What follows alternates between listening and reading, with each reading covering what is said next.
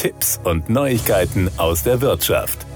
Der Sommer des vergangenen Jahres hat es drastisch gezeigt. Plötzliche Unwetter mit Starkregen können binnen Stunden Ortschaften überfluten und zu dramatischen Schäden an Häusern und Infrastruktur führen. Mit einer Elementarschadenversicherung, die zusätzlich zur Wohngebäude- und Hausratversicherung abgeschlossen wird, sind zumindest die Schäden durch Naturgefahren wie Überschwemmung, Witterungsniederschläge, Schneedruck, Lawinen, Erdrutsche oder Erdbeben und Rückstau abgesichert. Doch man kann darüber hinaus noch einiges tun, um sich und sein Hab und Gut noch besser vor Unwetterschäden zu schützen, sagt man beim Bund der Versicherten e.V. BDV. Denn lokaler Starkregen und Sturzfluten können jede Region treffen, auch das Flachland ist davor nicht gefeit. Wetterwarnungen sollten daher wahr und ernst genommen werden, heißt es.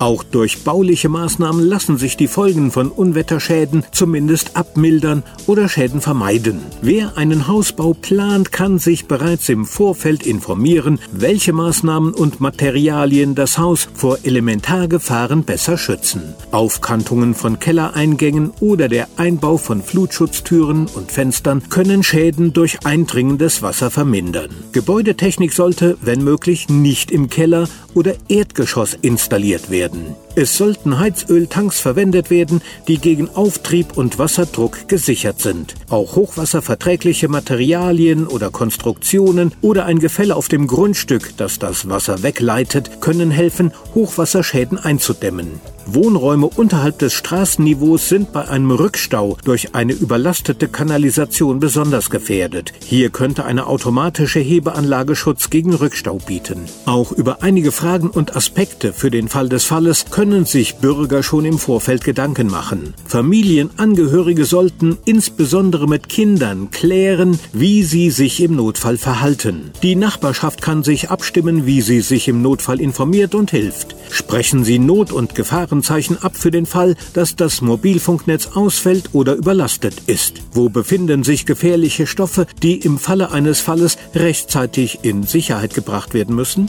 Hilfreich sind hier die Hochwasserschutzfibel des Bundesinnenministeriums und das Handbuch Die unterschätzten Risiken, Starkregen und Sturzfluten des Bundesamtes für Bevölkerungsschutz und Katastrophenhilfe.